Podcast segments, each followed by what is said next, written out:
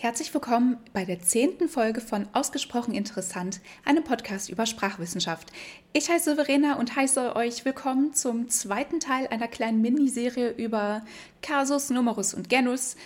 Und ja, wir sind jetzt beim Numerus angelangt. Außerdem möchte ich noch hervorheben, dass hier ist Folge 10. Yay! Denn anscheinend ist es selten, dass Podcasts so weit kommen. Ähm, bei mir ist zumindest noch die Folge 11 geplant was danach kommt, sehen wir ja. Ähm, ja gut, also heute reden wir über den Numerus. Äh, der Numerus ist eine grammatische Kategorie des Nomens und des Verbs zur Kennzeichnung von Quantitätsverhältnissen. Steht in, äh, im Lexikon der Sprachwissenschaft herausgegeben von Hadomut Bussmann. Mit anderen Worten, mit dem Numerus markiert man, wie viele irgendwas es gibt. Wir kennen im Deutschen Singular und Plural. Das ist auch so die häufigste Markierung, die es in den Sprachen der Welt gibt. Das heißt, wir können feststellen, gibt es ein Haus oder gibt es zwei Häuser oder auch ähm, geht eine Person oder gehen zwei Personen oder auch mehrere als zwei. Außer Singular und Plural, also Einzahl und Mehrzahl, gibt es auch noch andere Numeruskategorien, die da wären. Der Dual, der Paral, der Trial, der Paukal, Kollektiv, Singulativ, Singulare Tantum und Plurale Tantum. Was das alles ist, das gehen wir gleich im Detail durch. Ich möchte hier noch sagen, dass nicht alle Sprachen Numerus überhaupt markieren, aber natürlich erkennen Menschen weltweit Unterschiede in der Anzahl von Dingen. Nur weil etwas in einer Sprache nicht ausdrücklich markiert wird, nicht ausdrücklich ausgedrückt wird, bedeutet das nicht, dass die Leute nicht in der Lage sind, das Konzept zu verstehen. Die Markierung von Numerus variiert von Sprache zu Sprache und auch innerhalb einer Sprache kann es verschiedene Strategien geben. In einigen Sprachen, wie Indonesisch, ist die Markierung des Numerus auch optional. Orang heißt zum Beispiel Mensch oder Menschen. Das ist erstmal nicht festgelegt. Um den Plural ganz eindeutig zu machen, wird das Wort verdoppelt. Das heißt, man hat dann Orang Orang. Das heißt dann auf jeden Fall Menschen. Andere Sprachen verdoppeln nicht das ganze Wort, sondern nur eine Silbe, zum Beispiel die erste oder die letzte. Ähm, es gibt auch Sprachen, die gehen mit einer Reduktion vor. Das heißt, das Wort wird verkürzt, um den Plural ähm, zu markieren. Das ist insofern interessant, als dass das Wort dann ja sozusagen weniger wird, aber die Anzahl des Beschriebenen wird mehr. Dann äh, gibt es viele Sprachen, die arbeiten dann mit Suffixen, zum Beispiel Deutsch. Wir haben hier eine Zahl und mehrere Zahlen. Es gibt die Stammänderung, gibt es auch auf Deutsch oder auf Englisch, zum Beispiel Goose und Geese. Manchmal sind Singular und Plural auch identisch. Ein Läufer, zwei Läufer. Oder es gibt auch die Suppletion. Da lauten dann Singular und Plural komplett unterschiedlich. Zum Beispiel auf Dänisch. Das Wort für klein im Singular lautet Lille und im Plural lautet es small. So, jetzt kommen wir mal darauf zu sprechen, was diese ganzen anderen Kategorien des Numerus sind. Übrigens, die Mehrzahl von Numerus lautet Numeri und nicht Numerusse und nicht Numerus. Okay, fangen wir mit dem Dual an. Der Dual bezeichnet eine Zweizahl, ist vertreten unter anderem im Arabischen, Slowenischen, im Sami und im Hawaiianischen.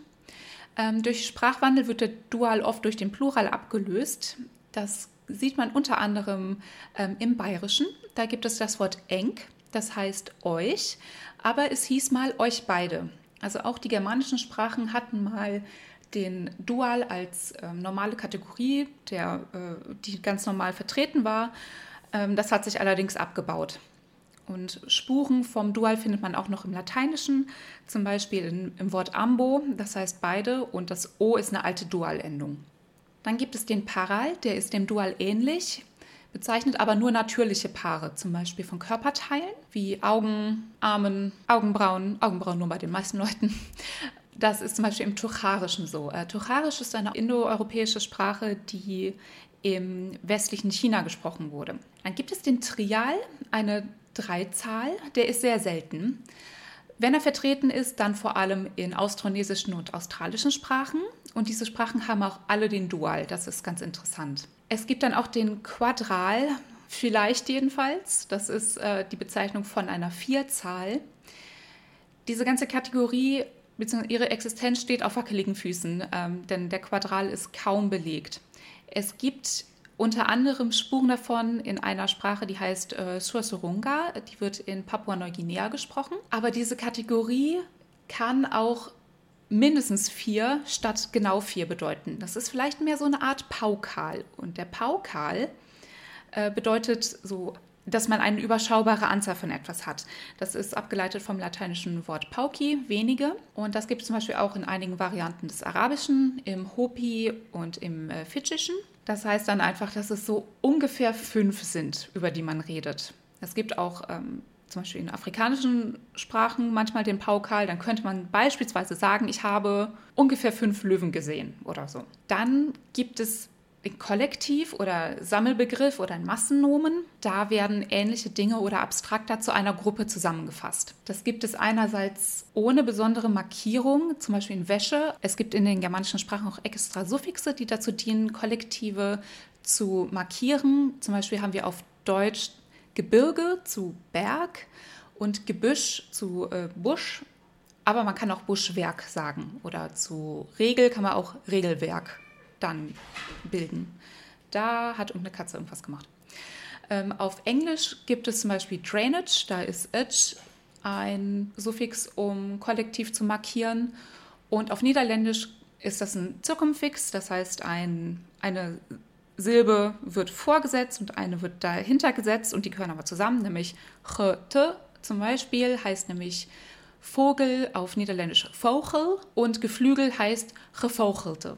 Dann haben wir den Singulativ, den finde ich auch wirklich sehr interessant. Der drückt eine Einzahl aus, wie der Singular, ist aber markiert. Das heißt, bei uns im Deutschen ist die normale Form immer der Singular. Und um einen Plural zu markieren, muss man in den allermeisten Fällen etwas an dem Wort verändern. Wenn eine Sprache den Singulativ hat, ist das andersrum. Die unmarkierte Form, das heißt ohne Suffix, ohne Doppelungen und so weiter, bezeichnet den Kollektiv. Zum Beispiel auf Arabisch, ähm, pardon, ich kann kein Arabisch, ich lese das jetzt so vor, wie ich das hier interpretiere, ähm, heißt Daban Fliege oder Fliegen, das ist egal. Und um zu sagen eine Fliege, muss man sagen Dabane. Ne, ihr merkt, das Wort wird länger. Dann gibt es das ganze Konzept auch im Walisischen, da heißt Ada Vogel, oh, ich glaube Ada, oh, Walisisch ist lange her. Und ein Vogel heißt ähm, Aderin. Wir sind jetzt fast schon durch mit den ganzen Kategorien. Das ging irgendwie schneller als erwartet. Wir haben zum Schluss noch singulare Tantum und plurale Tantum. Diese Wörter setzen sich zusammen aus lateinisch singularis bzw. pluralis in der Einzahl bzw. Mehrzahl stehend plus Tantum, das heißt nur. Es geht um Wörter, die nur im Singular oder nur im Plural bestehen. Der Plural von diesen Wörtern ist übrigens Singularia Tantum und Pluralia Tantum, denn wir mögen es gerne abwechslungsreich. Singularia Tantum sind zum Beispiel Wörter, die eine Mehrzahl bezeichnen, aber sie stehen selbst im Singular, zum Beispiel das Publikum. Aber dazu gehören auch Eigennamen, abstrakter wie Liebe oder Hass, Stoffnamen wie Leinen oder Maßbezeichnungen wie Meter. Pluralia Tantum kommen entsprechend eben nur im Plural vor. Dazu gehören Ferien, Kosten, Leute, und geografische Bezeichnungen wie die Alpen, die Vogesen. Zum Schluss muss ich noch auf die Belebtheitshierarchie eingehen. Die nennt man auch Animacy Hierarchy, auch im Deutschen. Die ist wirklich sehr interessant. Also die besteht seit den 70ern, wurde auch immer mal wieder ein bisschen verändert. Aber im Großen und Ganzen drücken alle Formen ähm, der Belebtheitshierarchie genau das Gleiche aus. Also, einige Sprachen markieren nur bestimmte Nomen nach bestimmten Gesichtspunkten. So, wir erinnern uns jetzt nochmal an die letzte Folge, wo wir über Kasus gesprochen haben. Ähm, nominale Wortarten sind nicht nur das, was wir in der Schule Nomen genannt haben, das sind nämlich Substantive, sondern auch Pronomina, Zahlwörter, Adjektive und so weiter. Die Belebtheitshierarchie sieht so aus. Erste oder zweite Person, dann die dritte Person, Eigennamen oder Verwandtschaftsbezeichnungen, menschlich, nichtmenschlich, unbelebt. Das heißt, alles, was ich zuerst genannt habe, steht in der Hierarchie höher. Man könnte sagen, alles, was ziemlich weit links steht, wird wahrscheinlich markiert und alles, was danach kommt, wahrscheinlich nicht. Pronomina werden also am häufigsten unterschieden. Wir unterscheiden da vor allem zwischen erster Person und dem Rest oder auch erster und zweiter Person und dem Rest. Das heißt also, dass ich und wir häufig unterschiedlich lauten zu anderen Personen. Also wir wissen ja, Englisch unterscheidet nicht mal du und ihr, so wie wir das auf Deutsch machen. Es sei denn, man guckt in bestimmte Varianten des Englischen. In Amerika ähm, ja, verbreitet sich das dialektale Y'all oder umgangssprachlich You Guys immer weiter, um eben den Unterschied zwischen Singular You und Plural You auszumachen. Und in Irland benutzt man auch in der alltäglichen Sprache You für den Singular und Ye für den Plural. Oder man hört auch manchmal Yes, das kommt auf den, auf den Dialekt an. Das heißt, es kann auch gut sein, dass viele Sprachen den Numerus zum Beispiel nur in Pronomina markieren und dann vielleicht auch nur in der ersten oder zweiten Person. Oder es geht dann so weit, dass es noch, ähm, dass noch Menschen unterschieden werden im Numerus, das heißt unterschieden werden, also markiert werden im Numerus und so weiter und so fort. Oder es kann auch sein, dass zum Beispiel Kasusformen nur für irgendwas, was weit links im Modell steht, angewandt werden und alles, was weiter rechts ist, wird so ein bisschen, fällt hinten vom Karren über. Das soll es jetzt erstmal zum Numerus gewesen sein.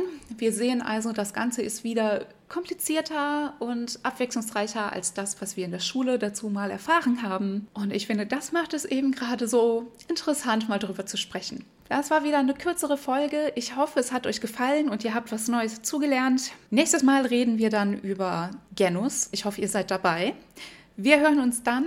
Tschüss, eure Verena.